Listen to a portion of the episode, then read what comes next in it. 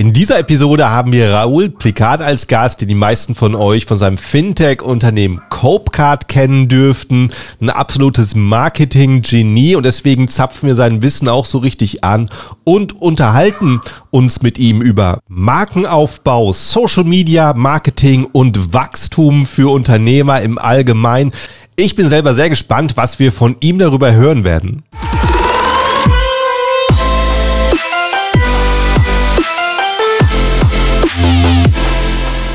Und hallo, liebe Zuhörer, zur neuen Episode und ganz herzliches Hallo an meinen Gast heute, Raoul Plikat. Hi, wie geht's dir?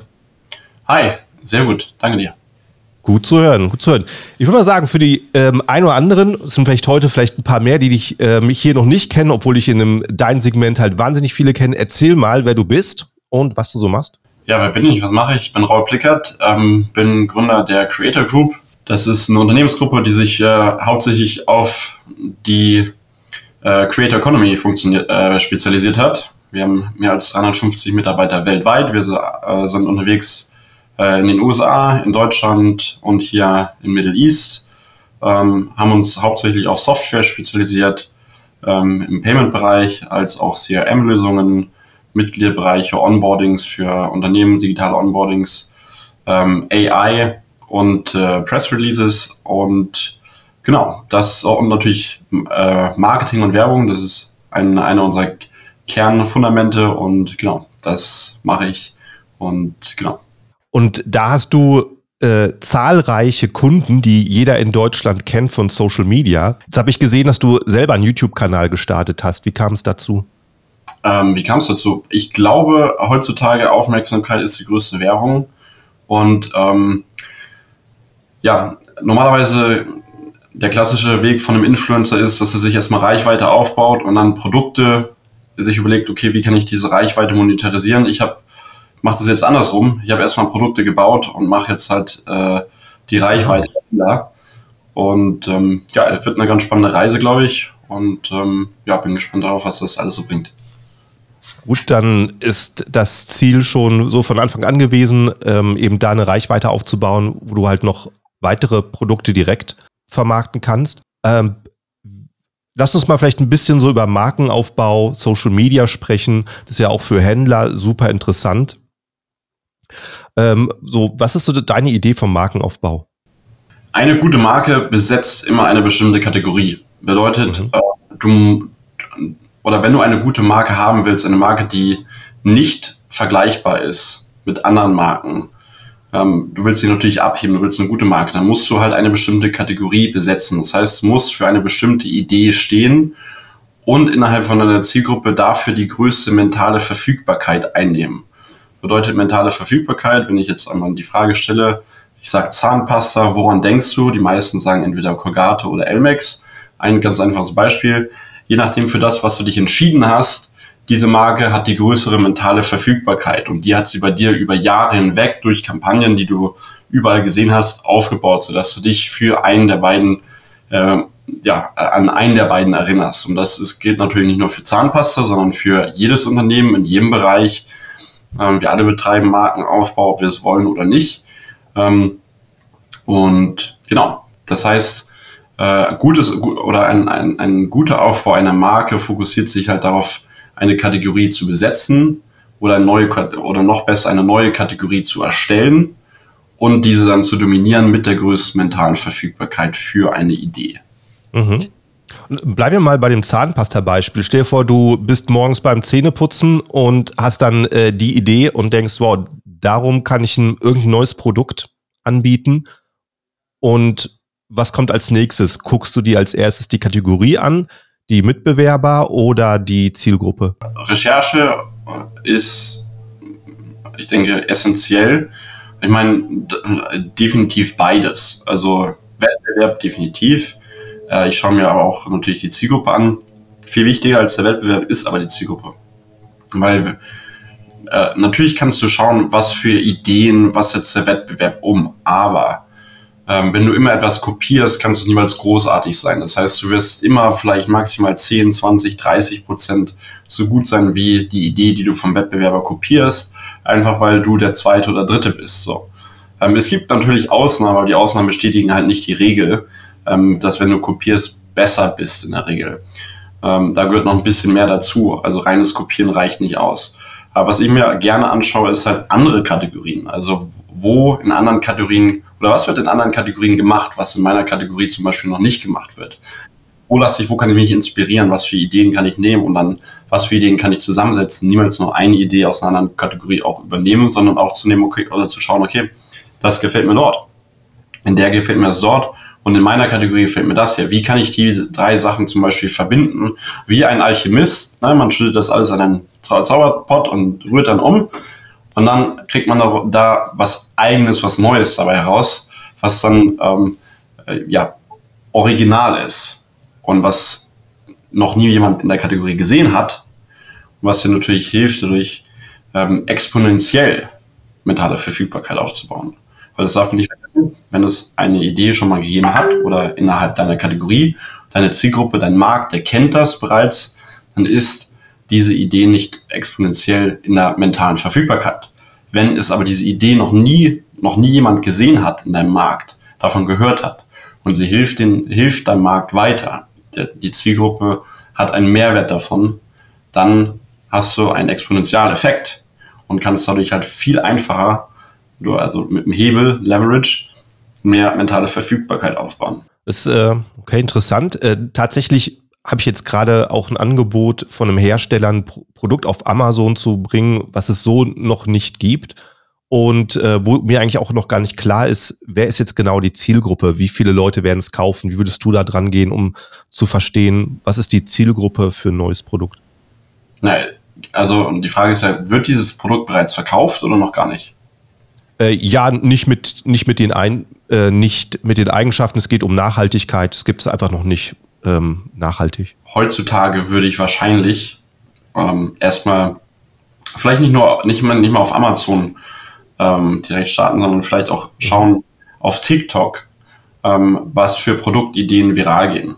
Ähm, das heißt, äh, vielleicht ein kurzes Low-Budget-Video nehmen oder erstellen mehrere Angles also Blickwinkel, Narrative für die Zielgruppe erstellen, für den Vorteil der Produkte und dann relativ lean diese Ad bewerben und so zu schauen, okay, wie reagieren die Menschen darauf, wie viral geht das? Und wenn das Zeug Viralität hat, dann äh, kann das schon ein Lied haben. Wenn da die Viralität nicht so wirklich stark ist, dann, äh, oder anders gesagt, wir wissen alle von, von TikTok, ähm, das, es gibt ganz viele Produkte, die halt immer viral gehen, weil sie halt neu sind, weil sie eine neue Idee haben, weil genau das, was ich im Vorfeld beschrieben habe. Exponentiell, eine neue Idee geht immer exponentiell. Währenddessen etwas, was schon bekannt ist, das wächst linear maximal. Und ähm, wo du gerade TikTok ansprichst, so zum äh, Thema Marketing, ähm, Content selber erstellen oder äh, Influencer finden, die Content erstellen? Was, was würdest du anderen Leuten raten? Naja, äh, kommt drauf an. Also wenn du die Kapazitäten selber hast dann, und du kannst besser Content erstellen als andere. Ne, je nachdem, du, man sollte sich immer darauf fokussieren, wo liegt dein größter Leverage? Wenn du deine Spezialität ist, dass du, viral, dass du, sobald du die Kamera anmachst und du erstellst Content, du erstellst Content, der geht viral, dann solltest du dich darauf fokussieren. Mhm.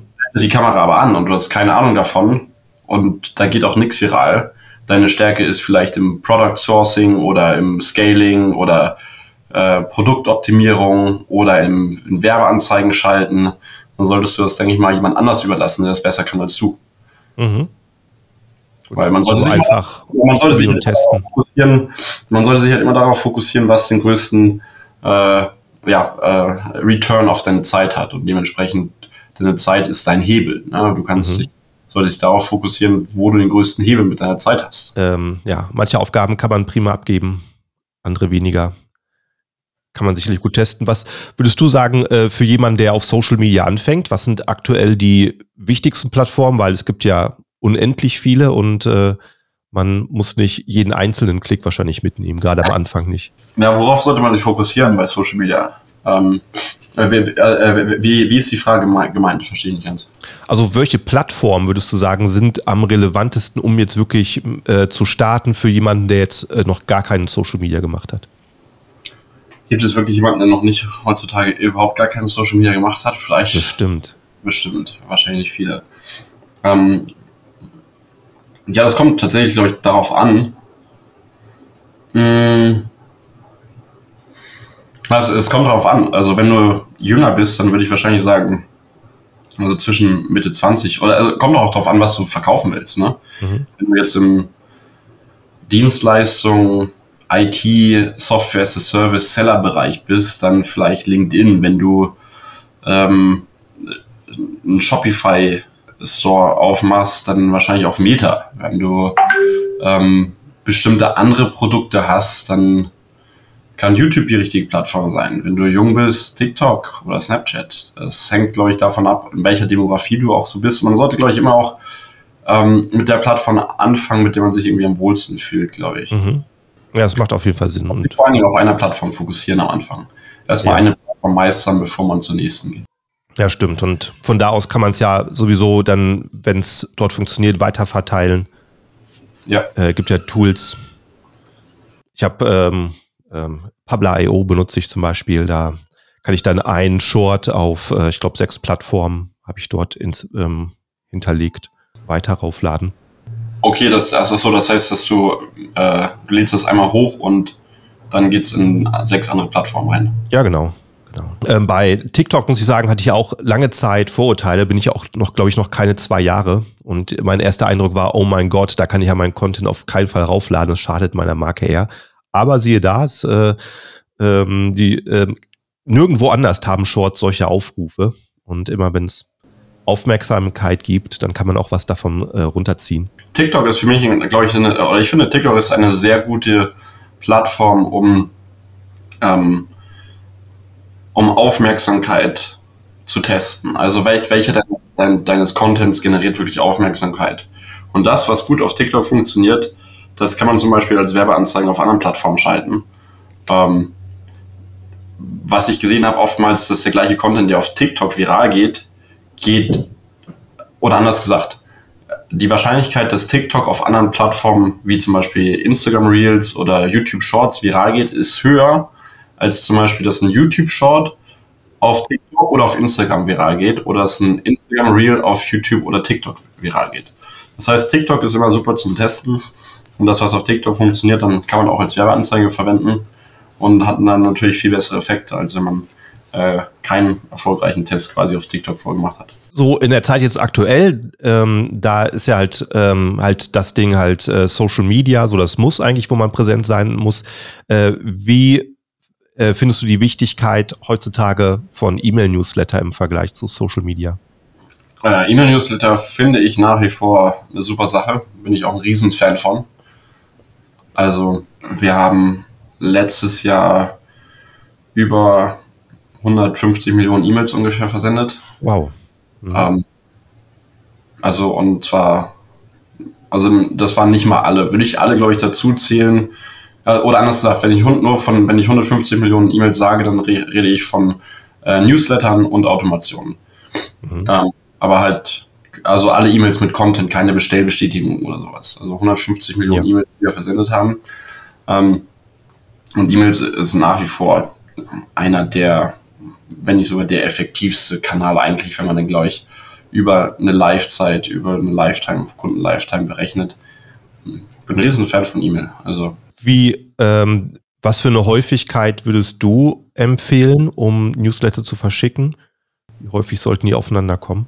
Ja, kommt, drauf, kommt halt darauf an, in welchem Bereich, ob du jetzt zum Beispiel Dienstleistung bist oder im E-Commerce. Mhm. Ähm, wir haben im Dienstleistungsbereich zwischen einmal in der Woche bis dreimal in der Woche im Durchschnitt. Mhm. Ähm, in Hochphasen auch mal vier oder fünf. Im E-Com würde ich ein bisschen weniger machen als im Dienstleistungsbereich, weil ich meine, das eine ist tangible Produkte und das Produkt ist das, was konsumiert wird. Im Dienstleistungsbereich ist das Know-how, was konsumiert wird. Da kannst du natürlich, und es gibt ein, ein, kein, kein tangibles Produkt, sondern die Dienstleistung ist halt intangibel. Du kannst es nicht anfassen, du kannst sie nicht so wirklich sehen.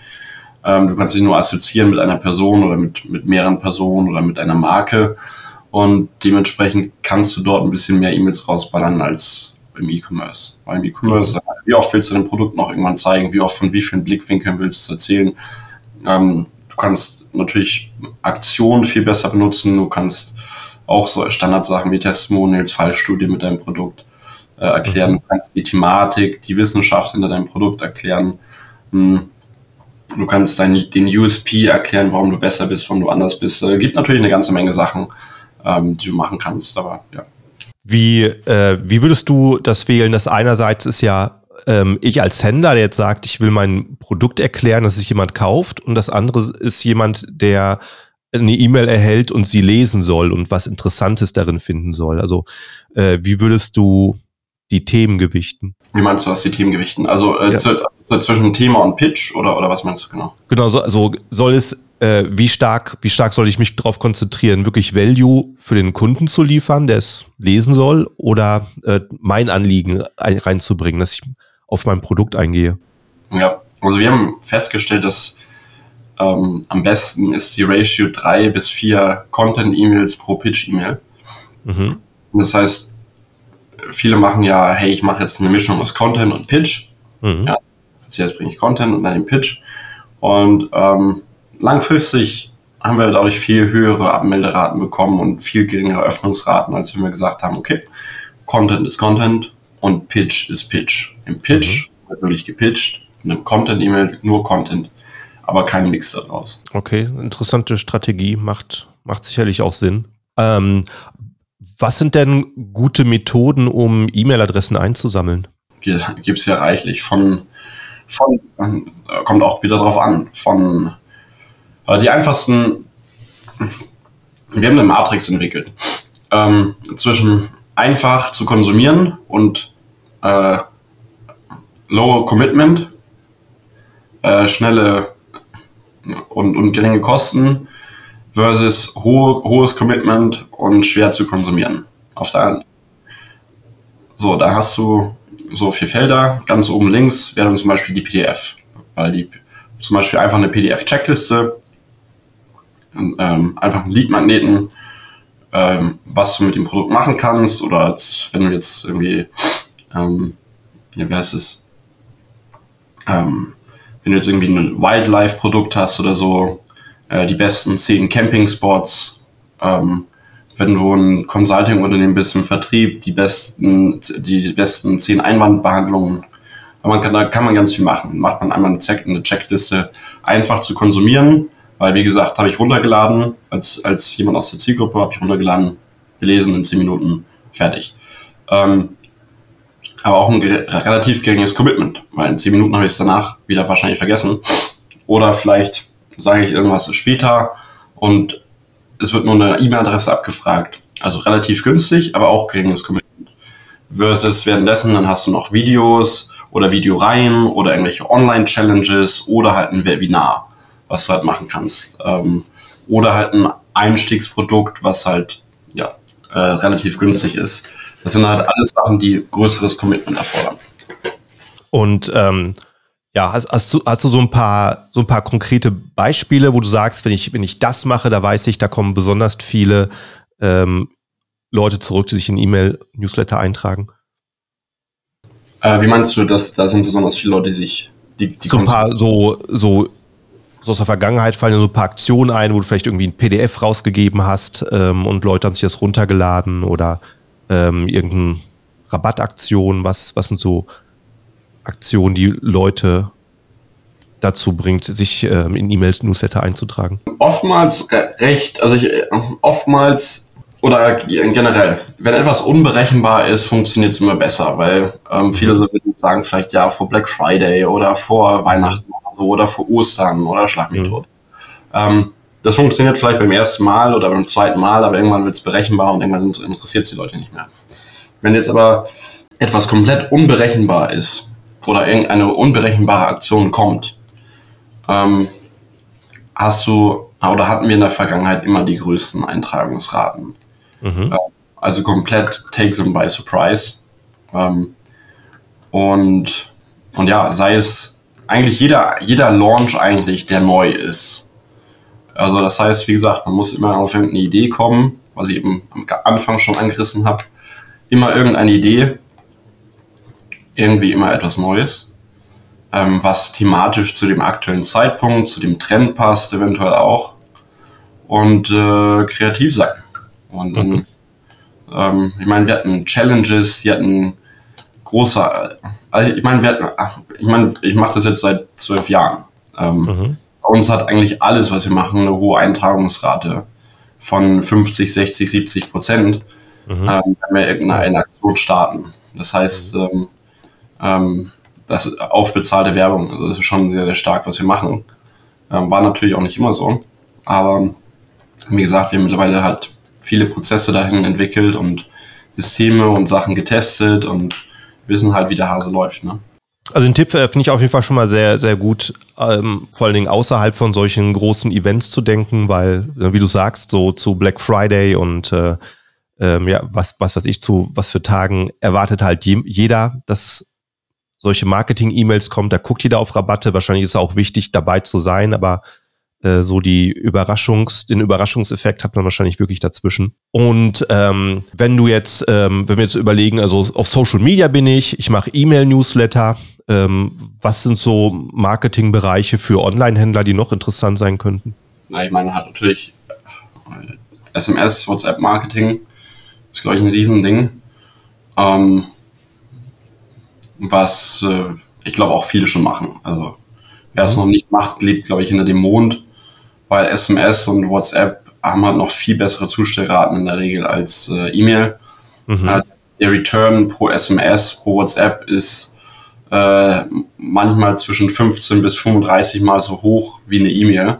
Mhm. Ähm, und ähm, aber natürlich es sind halt auch die, muss man dort halt wesentlich vorsichtiger sein als mit, äh, mit, äh, mit den E-Mails. Ähm, du kannst deutlich mehr E-Mails verschicken, bevor sich jemand austrägt. Bei SMS und bei WhatsApp ähm, hast du dann eine relativ äh, ja, kurze Grenze, mhm. die du dann nicht überwinden oder überschreiten solltest. Das ist ja ähm, auch, äh, obwohl es sehr ähnlich ist, ist es wahrscheinlich hoch verschieden, weil ich habe einfach eine andere, einen anderen Platz für Text, den auch ein Kunde erwarten würde in einer, äh, in einer WhatsApp-Nachricht zu einer E-Mail. Selbstverständlich. Dazu kommt ja auch noch die Erwartungshaltung. Also eine E-Mail, ähm, die kannst du in der Regel, also da ist jetzt nicht die Erwartungshaltung, dass du nach zwei Minuten antwortest. Mhm. Wenn du eine E-Mail bekommst. Also E-Mails werden ja auch länger beantwortet, aber bei einer SMS oder bei einer WhatsApp ist halt die Erwartungshaltung generell halt, dass man sehr kurze Response-Zeiten hat. Mhm. Ähm, auch natürlich Ausnahmen bestätigen die Regel, aber in der Regel oder generell ist es halt so, kurze Response-Zeiten und dementsprechend muss man halt da vorsichtig sein. Wenn man halt viel, zu viele raussendet, geht es halt ganz schnell nach hinten los. Was für Inhalte versch ähm, verschickst du so per ähm, in solchen WhatsApp? Äh, äh, das ist halt auch so. Also per, per WhatsApp, ähm, du hast viel weniger Text. Mhm. Bedeutet das, was du versendest, muss auf dem Punkt sein. Und wenn du etwas versendest, zum Beispiel, oder wir haben die beste Erfahrung gemacht, wenn wir WhatsApp oder SMS-News raussenden, dann senden wir deutlich mehr als vier Content-E-Mails raus, sondern ähm, deut also mehr Content, SMS, Schrägstrich, WhatsApp-Nachrichten, mhm. weil wir einfach wenig äh, Text haben. Das ist so ein bisschen wie ein YouTube-Thumbnail und ein Titel. Du hast, du hast äh, äh, Zeit für, oder du hast Platz für zwei, drei, vier, fünf Sätze maximal, zwei, drei, vier Sätze eher gesagt.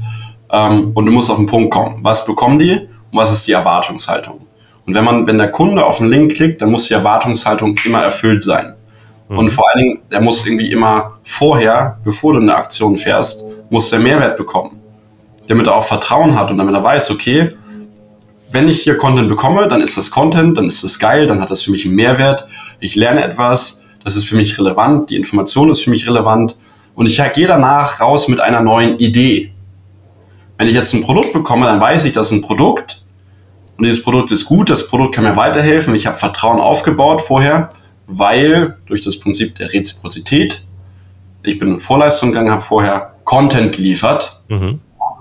Mehrwert gegeben, habe seine Erwartungshaltung gefüllt, erfüllt, habe nicht versucht, noch irgendwas zu pitchen und habe dementsprechend auch sein Vertrauen bekommen. Dementsprechend weiß er, okay, und ungefähr pro drei oder pro sechs, sieben Content WhatsApps gibt es halt ein Angebot. Ja, und ähm, das nimmt er dann auch dankend an. wo wir zum, beim Thema Pitch sprechen, wir sind jetzt seit 25 Minuten in der Aufnahme und du hast praktisch auch noch nichts äh, erzählt, was du eigentlich alles so anbietest oder hast. Wenn ähm, bei Amazon-Händler ist ja so der Fall, äh, ähm, Amazon sieht die Amazon-Kunden als Amazons-Kunden und der Händler darf darüber seine Produkte verkaufen, aber es sind nicht die Kunden des Händlers. Das ist so ein bisschen noch der Sonderfall auf der Plattform. Das heißt, ich kann meine Kunden eigentlich nur erreichen, äh, wenn ich vielleicht einen Flyer äh, zum Produkt gebe, auf die Verpackung was drucke oder von vornherein äh, selber für mein Produkt auf äh, Facebook werbe und ähm, Kunden dahin schicke und zwischendurch vielleicht irgendwo einen Funnel einbaue. Äh, ich habe gesehen, dass du ein, ein Produkt vorbereitest, Marketing-Playbook nennst du es. Äh, ist das auch relevant für Amazon-Händler? Könnte relevant sein, ähm, aber erst ab einer bestimmten Größe. Ähm, jetzt nicht für Anfänger oder so, weil am Ende des Tages dort sind äh, SOPs, Standard Operating Procedures, Systeme, Prozesse, Anleitungen da drinne, wie wir halt ja, Marketing machen, Performance Marketing, von Tracking Sheets, von Auswertungen, KPI, Benchmarking, Scenario Planning, ähm, Copywriting, ähm, erfolgreiche Werbeanzeigen etc. Mhm. pp. Aber er ist halt für Fortgeschrittene. Ähm, ich würde jetzt nicht dem Anfänger dafür, dafür zu raten. Ja. ja. Äh, Copywriting, da sagst du ein interessantes Stichpunkt, weil ich habe irgendwie den Eindruck, dass in äh, ganz vielen Nischen gibt es ganz viele sehr gute Anbieter. Also persönlich gefühlt finde ich bei Copywriting ist es immer noch am schwersten, äh, einen guten Copywriter zu finden. Wo, wo würdest du nach Talenten suchen? Naja, also äh, wie, wie meinst du an, wie, wo würde ich nach Talenten suchen? Also wenn du zum Beispiel jemanden brauchst, der dir Texte erstellt für dein Newsletter ja. oder für deine, als Ideen für deine Social Media Videos, ähm, wo würdest du nach einem Copywriter suchen, der ah, dir Texte ja, liefert? Ich meine, wir haben, wir haben ein großes äh, HR-Team, mhm. die, ich denke mal, auf allen möglichen Stellenplattformen äh, ausschreiben. Wir lassen selber Werbeanzeigen laufen auf allen Social Media Kanälen dafür, mhm. machen das Targeting ähm, und äh, kriegen dadurch halt auch eine Menge Bewerber. Ich meine natürlich auch dadurch, dass ich im Marketingbereich so ein bisschen bekannt bin, äh, kommt auch der ein oder andere über diesen Kanal zu mir und bewirbt sich darüber natürlich. Dann kommen die Leute in ein Assessment Center, dass wir halt analysieren, okay, ne, äh, wie gut sind die im Copywriting tatsächlich. Ähm, und, und ja, und wenn die gut sind, dann geht es halt weiter in die nächste Bewerbungsrunde und wenn, wenn nicht, dann ist da halt Feierabend. Mhm. Und, ähm, und ja, und wir gucken halt auch natürlich, ähm, ob wir jetzt eine Person entwickeln können, weil sie gewisse andere Qualitäten hat. Wenn jetzt der Copywriting-Skill noch nicht so gut da ist, aber andere Qualitäten sind gegeben, ähm, dann ist das auch eine Option. Aber natürlich suchen wir generell eigentlich immer nach erfahrenen Leuten, nach erfahrenen Menschen, die wissen, was sie tun. Wir sind zahlen super Gehälter, sind ein Top-Arbeitgeber, würde ich sagen. Und ähm, ja, genau. Wie, wie sieht so ein Test aus? Also ich, zum Beispiel, ich habe mal ähm, aus Interesse so von äh, Upwork ähm, und solchen Plattformen mal ein paar Leute verglichen und sehr günstige genommen, sehr teure genommen und ähm, habe ihnen allen die gleiche Aufgabe gegeben und gesehen, das Ergebnis lässt sich halt vorher nicht am Preis ähm, einschätzen. Die waren wirklich querbeet, gut oder schlecht. Wie würdest du, was würdest du machen, um Copywriter zu testen? Ich meine, der, der Preis ist halt eine einfach festgelegte Sache, der aber nicht ähm, messbar macht, wie kreativ ist die Person, wie hm. äh, gut ist diese Person in der Recherche, ähm, wie lange hat sie sich mit Copywriting beschäftigt, wie intensiv hat sie sich mit Copywriting beschäftigt, wie sehr hat sie das Konzept von Copywriting überhaupt verstanden. All das ähm, siehst du natürlich nicht am Preis. Ähm, dementsprechend kriegst du dann natürlich unterschiedliche ähm, Ergebnisse. Wie wir das machen, ist, äh, wir haben mehrere Testaufgaben. Wir haben auf der einen Seite haben wir äh, zum Beispiel bestehende historische Kampagnen oder Ads, die phänomenal funktioniert haben, wo äh, wir exzellente Copywriter entweder hatten oder immer noch haben, die die geschrieben haben, beziehungsweise oder die ich selber noch gemacht habe. Ähm, und geben denen einfach die gleichen, den gleichen Informationsstand vor, mhm. wie wir damals hatten und vergleichen wir natürlich. Ähm, oder auf der anderen Seite, ähm, wir lassen die ja, einfach Ads schreiben, wir lassen die ähm, ähm, Landingpages, Copy schreiben, wir lassen die eine E-Mail schreiben ähm, und äh, geben dann natürlich dementsprechend Feedback, ähm, wie diese E-Mail oder der Text dann geworden ist. D ähm, du mit, ähm, mit, mit deiner Tätigkeit bei mit Copecard richtest dich ja momentan hauptsächlich an Anbieter von digitalen Produkten. Und äh, kann das in Zukunft auch interessant werden für Online-Händler, die physische Produkte haben? Ähm, ja, definitiv. Ähm, ich meine, Copecard, ähm, ich hab, bin stolz darauf, dort ein phänomenales Team äh, aufgebaut zu haben und bin halt nicht operativ tätig, sondern als Main Shareholder. Mhm.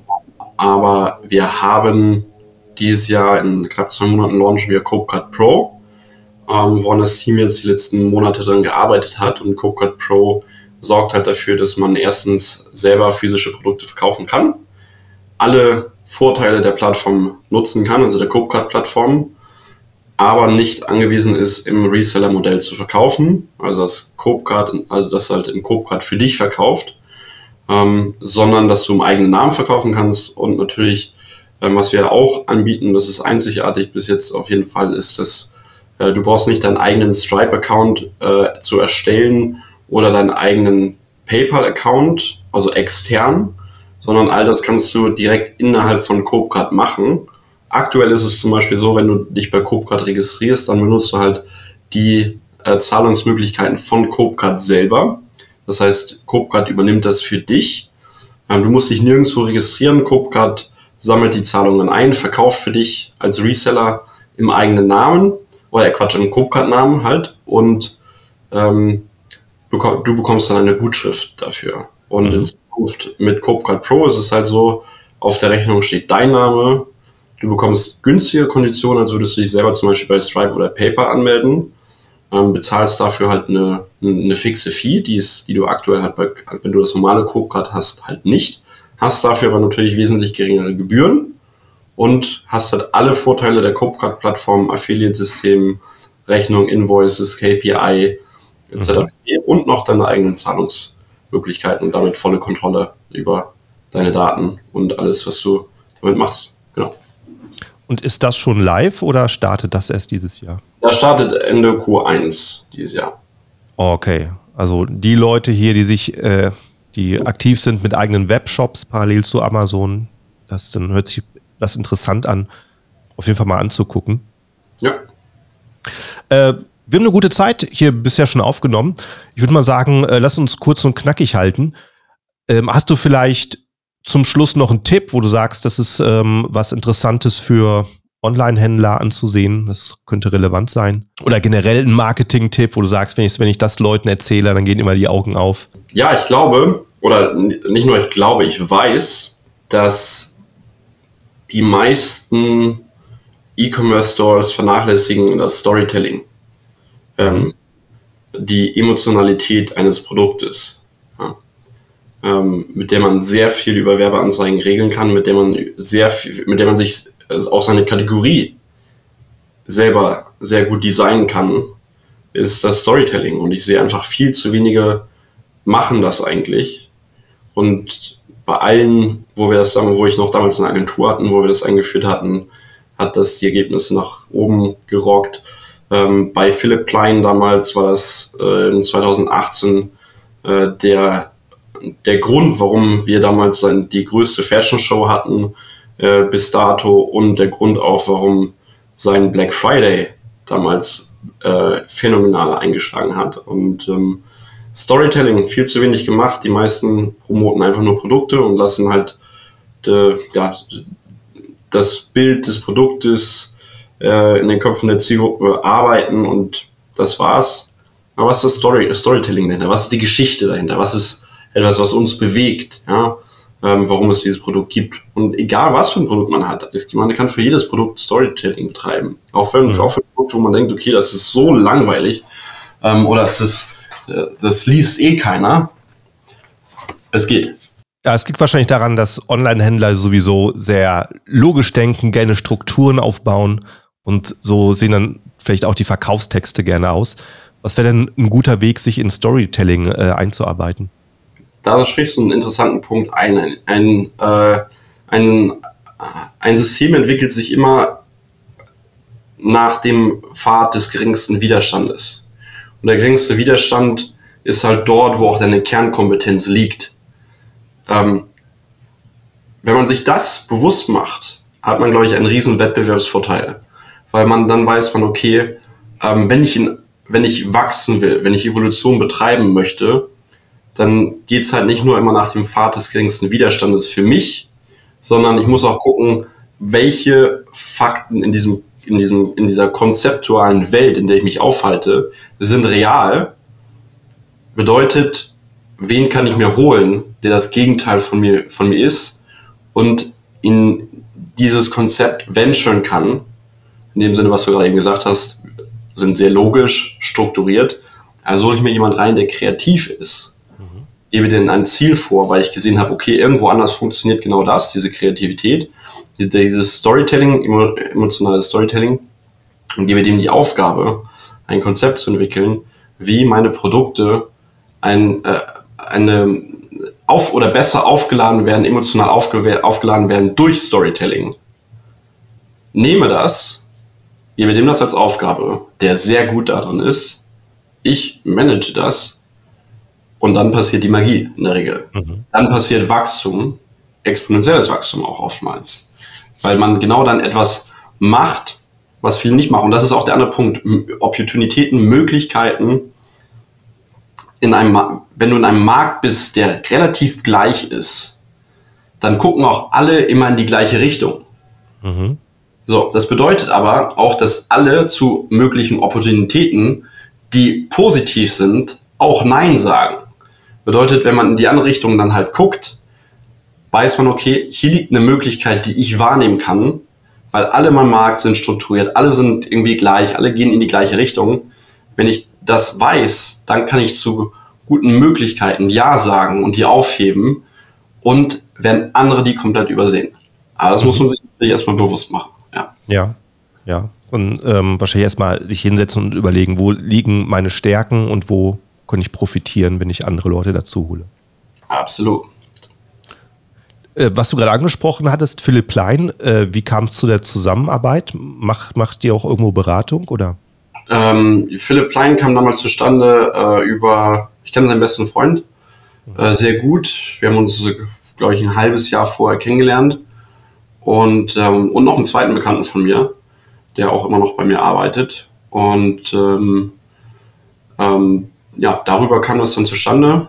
Ich hatte die Idee dafür. Ich hatte, ich, ich habe Philipp Klein damals verfolgt und mir so überlegt, okay, der ist ein cooler Typ, ähm, aber der macht viele Sachen halt nicht so ganz richtig auf, auf ähm, gerade im Thema Performance Marketing, die ich so gesehen habe, weil so gesagt, okay, äh, die kann man ändern, kann man besser machen und ähm, let's work on it. Und das war, ähm, ja, das war die Geschichte. Ja, kann ich mir vorstellen, dass jemand, der vielleicht auch gerade so im super kreativen Sektor unterwegs ist, das vielleicht auch da irgendwo eine Hemmschwelle hat, das so in Onlinehandel zu übertragen. Mhm. Und, äh, guckt man vielleicht eher mal, was die Konkurrenz macht und Konkurrenz langweilige Online-Shops hat, dann richtet man sich danach. Ja. Ja, schön. Hey, dann äh, vielen Dank für das Gespräch. Ich würde sagen, zum Schluss sag doch mal noch, was sind so die wichtigsten Plattformen, wo man was von dir sieht? Mich findet man auf Instagram und auf YouTube. Das sind so die zwei Plattformen. Und das mhm. war es auch erstmal. Das reicht auch. Und alles unter deinem Namen, Raul Plikat. Genau, genau. Alles unter meinem Namen und that's it. Ja, prima. Also ich bin absolut gespannt, was auf äh, YouTube da kommt. Ich wette, das wird richtig groß. Viel Erfolg dafür. Und ja, danke, dass du hier warst. Und an alle Zuhörer, vielen Dank fürs Zuhören. Und wir sehen uns in der nächsten Episode. Ciao, ciao.